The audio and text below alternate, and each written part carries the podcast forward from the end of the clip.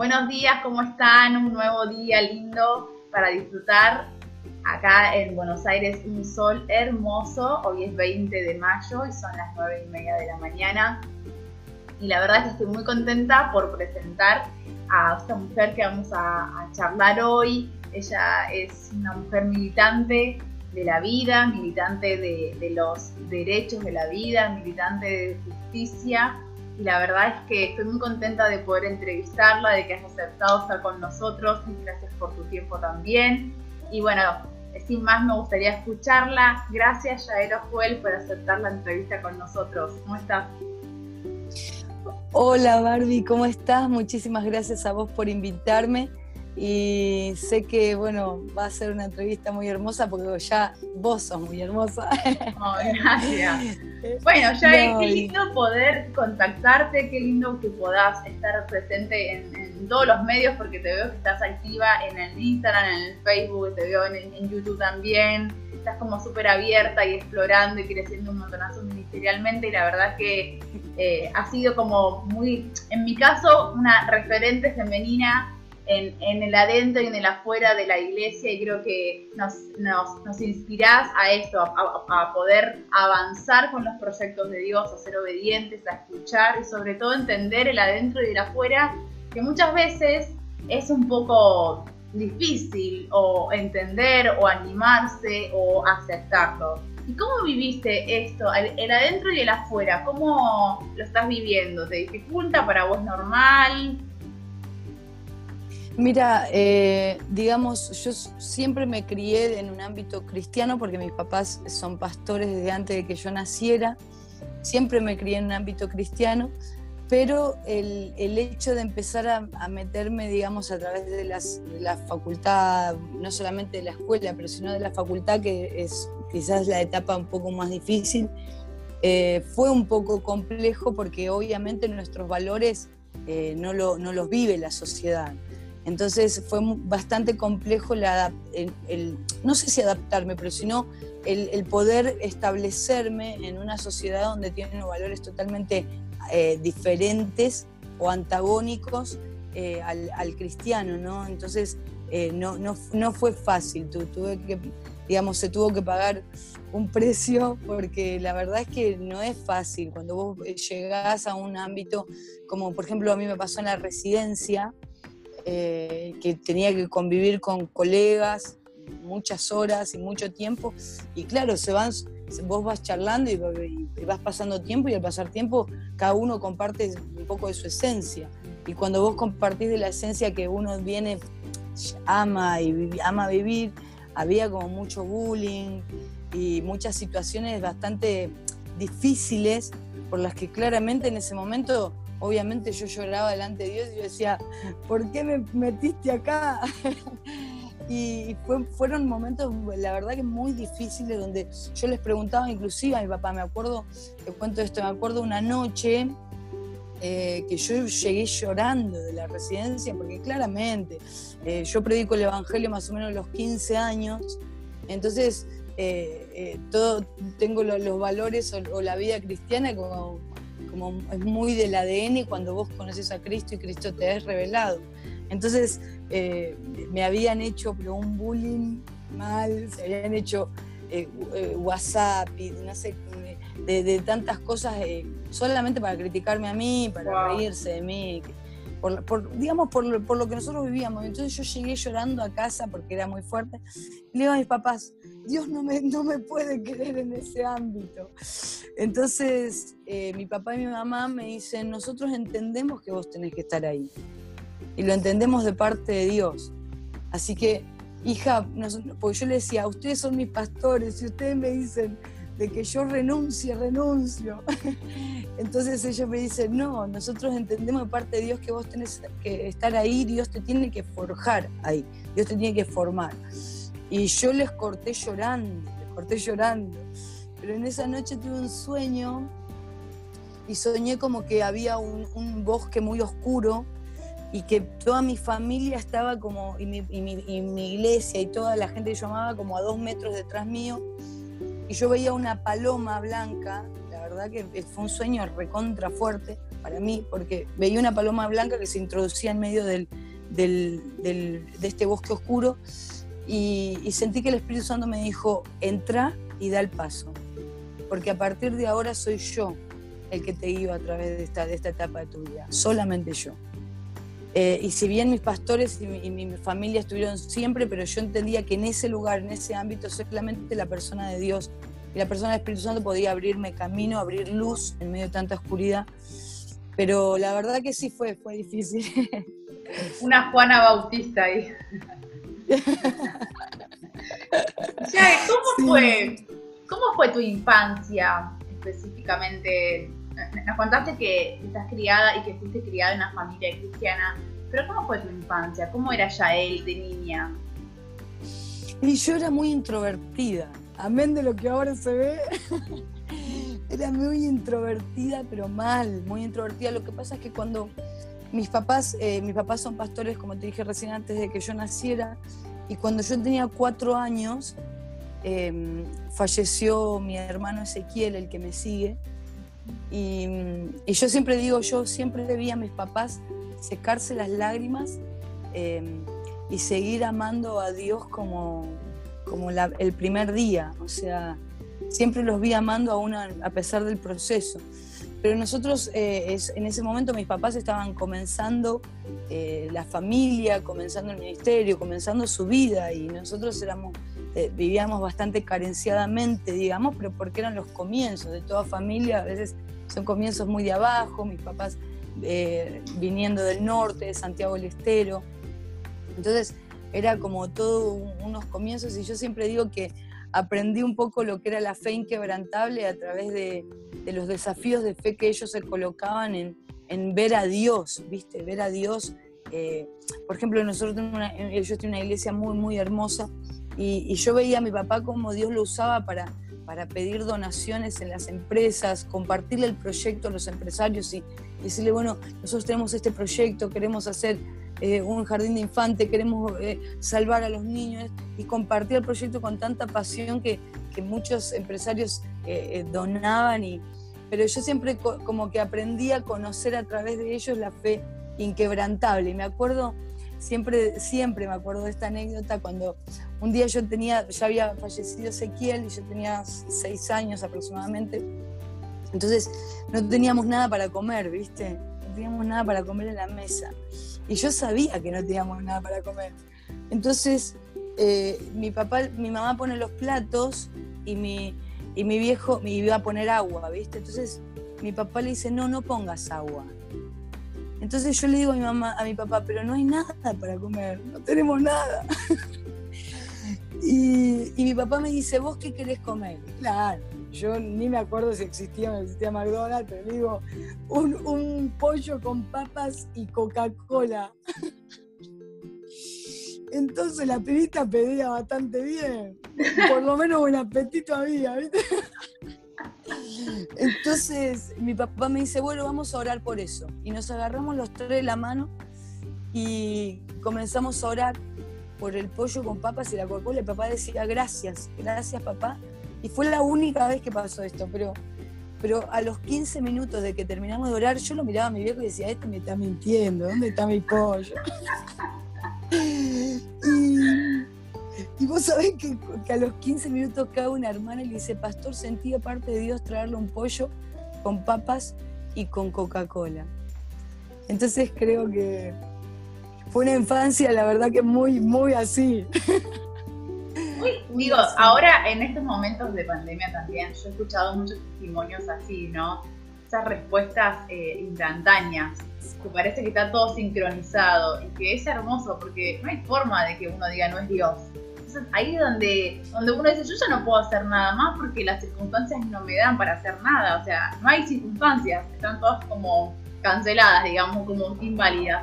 Pero sin embargo aparece Dios ahí con un milagro en la puerta o por ahí una ofrenda en tu cuenta bancaria. Esas cosas son como, como de, tu, de la época y que nunca pasan de moda. Son milagros que para mí no pasan de moda. Es el mismo Dios de antes, de, porque yo creo que estos milagros no tienen como vencimiento, estuvieron siempre. Yo he escuchado testimonios de hace 30 años lo mismo, ahora en pandemia lo mismo, y a mí me encanta porque yo digo, no hay duda que esto es Dios. ¿Cómo uno va a pensar que es algo que está armado? Y, está bueno vivirlo, aunque hay que estar en ese lugar también, pero cuando uno em, empieza a caminar en, esa faceta de milagros, yo creo que es hasta divertido, porque imagínate, imagina tu cara, vos, cómo estabas. Re feliz porque había llegado el pollo, ¿viste? La felicidad de la vida. No, no me importaba nada más. Dame el pollo, dame la coca. Me encanta, pero digamos, te quedó marcado ese milagro en tu infancia, lo, lo trajiste en memoria y claramente creo que tiene eso como eh, hacer memoria de, ese tiempo y de los milagros está bueno porque uno va generando como un baúl de tesoros y de recuerdos lindos que después eh, ayudan para aumentar la fe, ¿no? Y con respecto a la política, hablando de la fe y cómo Dios te fue metiendo en ese ámbito, ¿qué es la política para vos y cómo la estás viviendo, cómo la viviste en estos últimos cuatro o cinco años?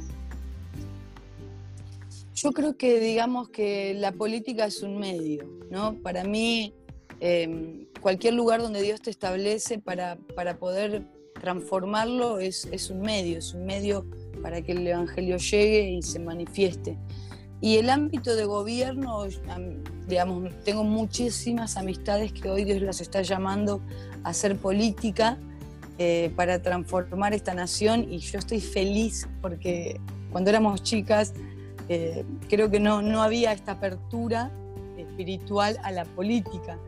Y hoy veo un montón de gente estableciéndose en ese lugar, pero también trayendo luz y trayendo un gobierno.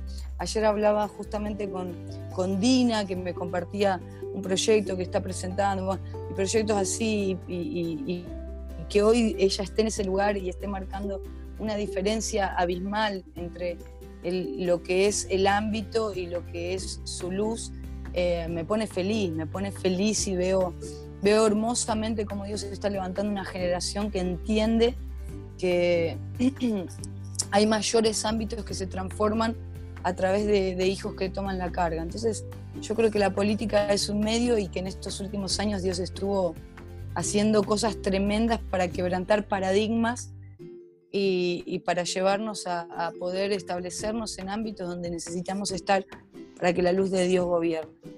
Tal cual. Yo creo que, que está bueno estos caminos nuevos que están abriendo, ya sea vos, Dina, y bueno, hay muchos diputados, intendentes de otras ciudades, también entrevisté a, a varios políticos anteriormente.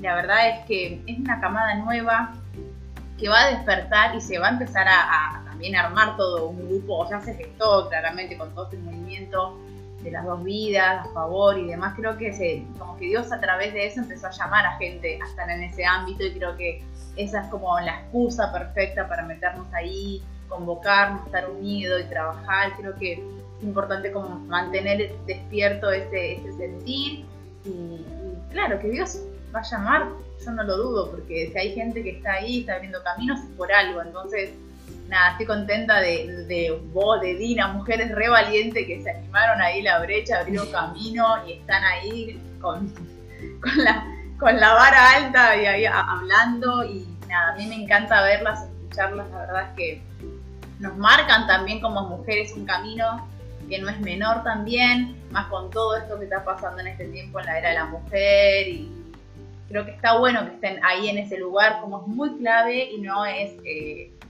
casualidad, creo que es bien intencional y tiene que, ver con la imagen de, la mujer en la sociedad que está creciendo y que en la iglesia también tiene que haber una voz de mujeres como, en mi caso yo digo las Juanas Bautistas que están al frente y que me encanta escucharlas porque nada, inspiran. Con respecto a tu vida cristiana en este tiempo, te quería preguntar, ¿quién es Jesús para vos? Y este último tiempo, ¿cómo estás viviéndolo? Eh, tu relación con Él? Y Jesús para mí es, es mi amigo y es mi hermano. a través de la luz de la palabra uno lo va conociendo y, y es un modelo, es el modelo a seguir del cristiano, ¿no es cierto? Y creo que cuando uno puede, puede ver a Jesús como ese modelo a, seguir, eh, comenzás a, darte cuenta cuánto te falta, cuánto te falta para ser como él. Pero qué lindo es, poder tenerlo siempre eh, como, como, la piedra angular de tu vida para poder transformar y, poder vivir esta, este, esta realidad a través de ese ejemplo y ese modelo a seguir cada día en nuestra vida. Entonces, creo que cuando lo conoces cada vez más te das cuenta cuánto te falta, pero qué lindo es poder tenerlo eh, como la piedra angular de nuestra vida para poder decir yo quiero vivir en esta tierra como vivió Él y así como el Padre dijo que nos sentaba juntamente con Cristo a su diestra, eh, saber que es nuestro hermano mayor, nuestro modelo a seguir y creo que eso representa para mí y creo que aprendí a vivirlo y aprendí a verlo siempre de ese mismo modo como, como siempre desafiante, ¿viste? Eh, en este último tiempo que yo, eh, digamos, estuve este, y estoy, sí, sigo obviamente, pero militando por el tema de la vida, eh, muchas veces nos confrontaron con, con, Jesús, con, en, en, diferentes periodistas y demás, y lo primero que yo decía era que Jesús fue uno, el primer hombre que honró a la mujer y que lo demostró públicamente.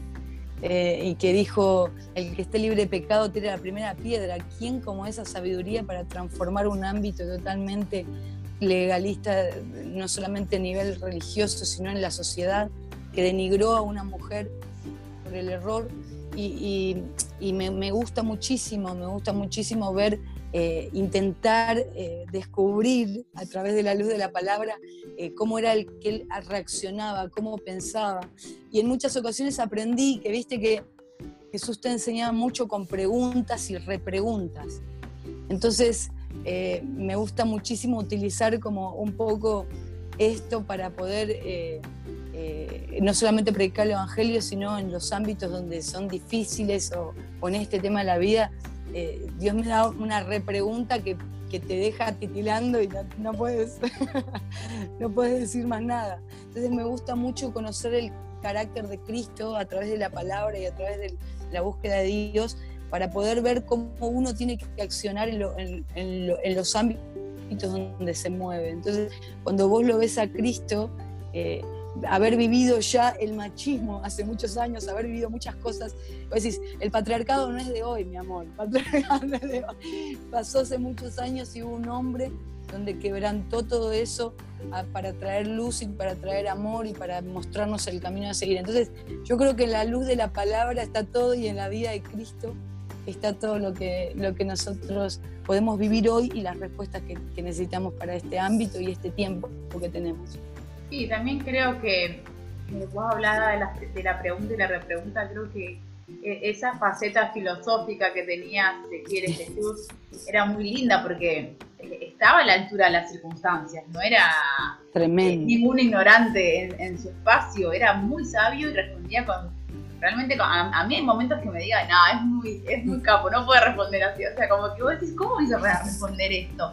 Imagínate, se puso en contra de montonazos de, hombres que por ley y por costumbre hacían lo que tenían que hacer y le hizo una pregunta y se tuvieron que ir. O sea, esto, esto es lo que generaba en el interior de la persona que te tenías que ir o te tenías que arrepentir. O sea, no había otra.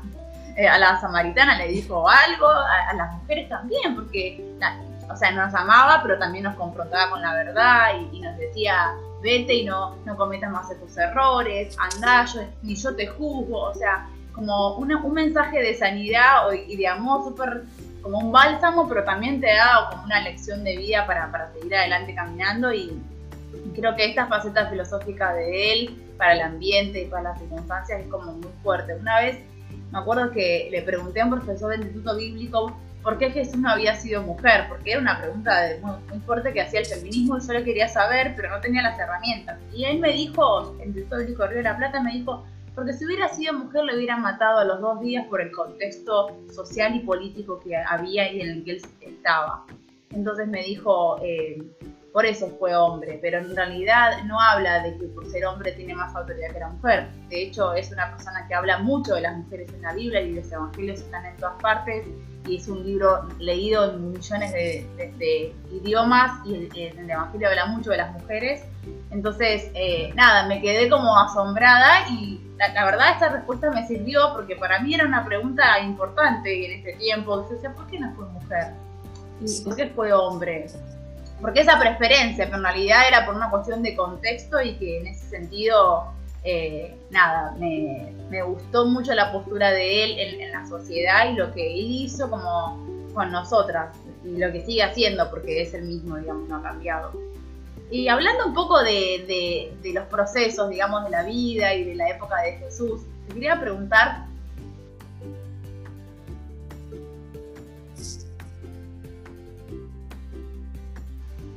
Ahí está, se había apagado el audio. Te quería preguntar cómo vos afrontás tus procesos día a día y cuáles son los procesos más difíciles por los que has pasado en todo tu vida en este tiempo. Mira, en toda mi vida el proceso como que fue eh, un antes y un después en mi vida fue la muerte de mi hermano, Ezequiel, porque a mí me confrontó con un montón de cosas en la mente y en el corazón de decir, a ver, eh, de verdad, ¿por qué mis, si mis papás eh, servían a Dios? ¿Por qué pasó esto? ¿Por qué si estaban incansablemente amándolo?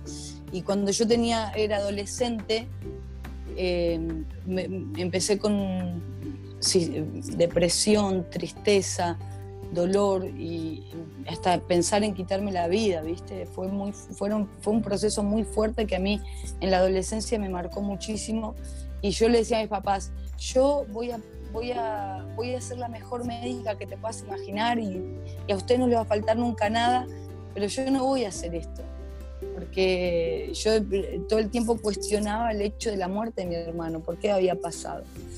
Y cuando tuve un encuentro con el Espíritu Santo, Dios me habló al corazón esto, o sea, quizás vos no entiendas cuáles son mis propósitos, mi voluntad, mis designios o, o, lo que yo hice o, permití en, tu vida. Pero el salmista David decía, o dice, dice en su palabra, eh, que en el secreto te haré comprender sabiduría. Y yo creo que el, aprender del secreto fueron transformando muchos pensamientos. Entonces como que me tocaron vivir muchos procesos, o sea, esfuerzos, de, o sea, yo primero antes de estudiar medicina estudié eh, un año un año de enfermería profesional porque nosotros no teníamos el dinero para que yo pueda estudiar medicina. Y cuando estudié medicina, estudiaba la biblioteca, estudiaba esto, no teníamos el dinero para comprar los libros que eran re caros. Y como que siempre había un esfuerzo tras otro y era un sacrificio tras otro. Y mucha, pero, pero muchas veces eh, entendía que, que, que, en el secreto eh, Dios podía transformar eh, cualquier pensamiento, cualquier situación o cualquier proceso. O sea, los procesos creo que son parte de la vida y los procesos son parte del crecimiento.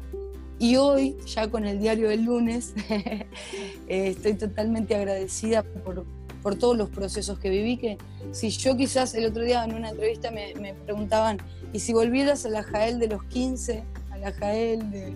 ¿Qué le dirías?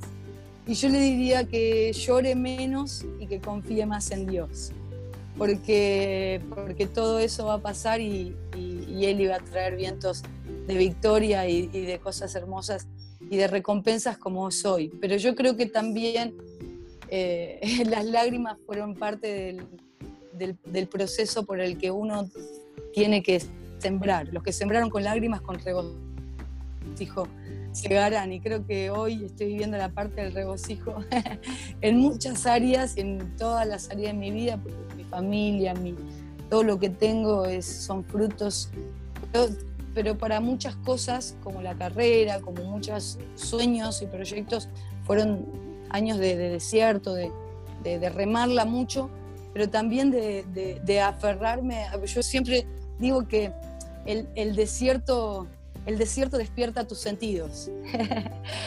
Porque en el desierto vos estás solo y, la palabra dice, te llevé al desierto para hablar a tu corazón. porque quizás hay, hay cosas que no se entienden si no vos no pasas por el proceso. Entonces yo creo que el proceso despierta tus sentidos, tus sentidos espirituales, tus sentidos de, de la audición, de la visión, del tacto, de la declaración, como que los sentidos espirituales se despiertan cuando uno pasa por el desierto. Y la verdad que lo viví así, de verdad viví así. Yo, los testimonios que cuento son testimonios de, de haber eh, pasado quizás mucho tiempo orando y llorando por mis pacientes delante de Dios, pidiéndole a Dios un milagro, porque uno está constantemente con la tristeza, con el, des, el desosiego, el dolor. Entonces creo que aprender del proceso y aprender de los desiertos te lleva a que los sentidos espirituales se te despierten, escuchas más a Dios, lo ves más en el lugar donde estás, podés sentir que el poder de su espíritu está en tus manos para poder orar y, que algo suceda. Entonces creo que los procesos y el desierto despiertan los sentidos. Y sí, pasé por muchas situaciones difíciles eh, y, y hoy las cuento como, como estatuillas de victoria, pero sí, el momento es difícil. Y sé que hay alguien del otro lado seguramente que ha pasado por procesos o lo está pasando y quiero que sepas que los sentidos van a ser despertados y Dios no se olvida, Dios nos, Dios nos tiene en sus memorias. Qué interesante porque a veces uno, muchas veces no entendemos por qué sufrimos. O sea, hay gente que, no le gusta sufrir, cuando tiene que atravesar el sufrimiento le esquiva, se niega, no, no, no quiere pero también uno cuando sale de ese proceso se encuentra con la cantidad de personas que parecieran que es un espejo de una que atravesaron por lo mismo y que uno puede acompañar también ese proceso de dolor porque hay una empatía, hay, hay una compasión de parte de Dios que se despierta justamente que tiene que ver con esto, con el poder caminar con esa persona en ese momento de dolor, acompañarla. Qué importante también poder entender a, a esas personas que están para, eso, para ese proceso de dolor.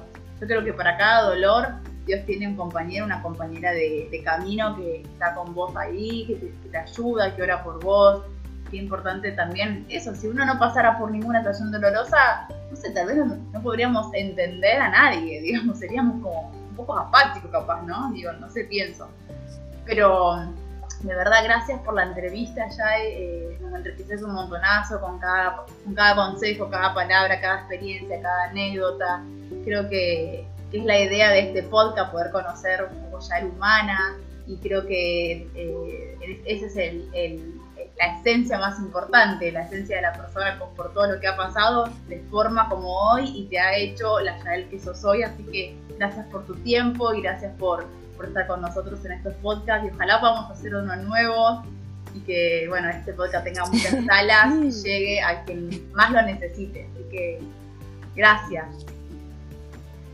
Muchas gracias a vos, Barbie, por tu corazón y por todo lo que hoy estás haciendo y a través de, estas entrevistas, Dios está haciendo cosas muy hermosas en quienes lo están escuchando, así que muchísimas gracias por, por disponer tu corazón para esto y sé que, sé que Dios va a hacer cosas mucho mayores de los que hasta vos te imaginas con, con este proyecto.